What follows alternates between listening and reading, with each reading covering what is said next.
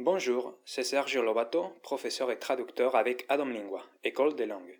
N'hésitez pas à nous contacter pour suivre des cours de langue avec nous.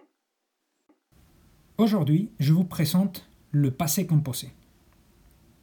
Le passé composé exprime une action achevée dans une période récente ou éloignée, généralement non révolue.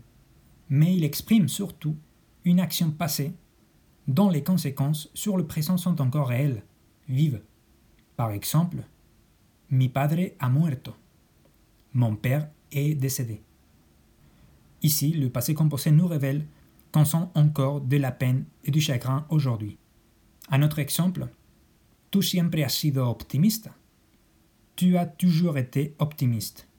Ici, le passé composé dit que cette qualité s'est manifestée il y a peu et qu'il est possible qu'elle se manifeste encore. J'espère que ce podcast vous sera intéressé.